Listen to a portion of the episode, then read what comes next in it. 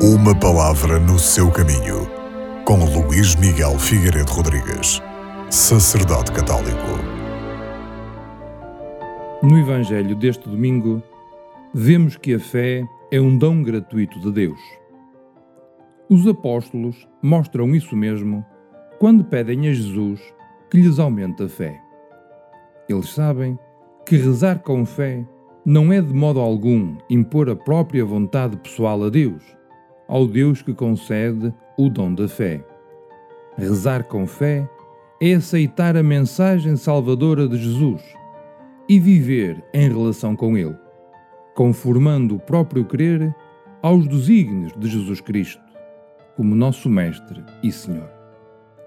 A nova lógica da fé centra-se em Jesus Cristo como nos diz o Papa Francisco na sua primeira encíclica, a fé em Jesus Cristo salva-nos, porque é nele que a vida se abre radicalmente a um amor que nos precede e transforma a partir de dentro, que age em cada um de nós, que age conosco. Podemos assim compreender a novidade a que a fé nos conduz. O crente é transformado pelo amor, ao qual se abriu na fé a sua abertura a este amor que lhe é oferecido, a sua existência dilata-se para além dele próprio. Na fé, o eu de cada crente dilata-se para ser habitado por Deus, para viver em Deus, e assim a sua vida amplia-se no amor.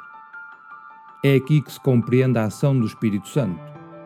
O cristão pode ter os olhos de Jesus, os seus sentimentos, a sua predisposição filial porque é feito participante do seu amor, que é o Espírito. É neste amor que se recebe, de algum modo, a visão própria de Jesus. Fora desta conformação no amor, fora da presença do Espírito que infunde os nossos corações, é impossível confessar que Jesus Cristo é o Senhor.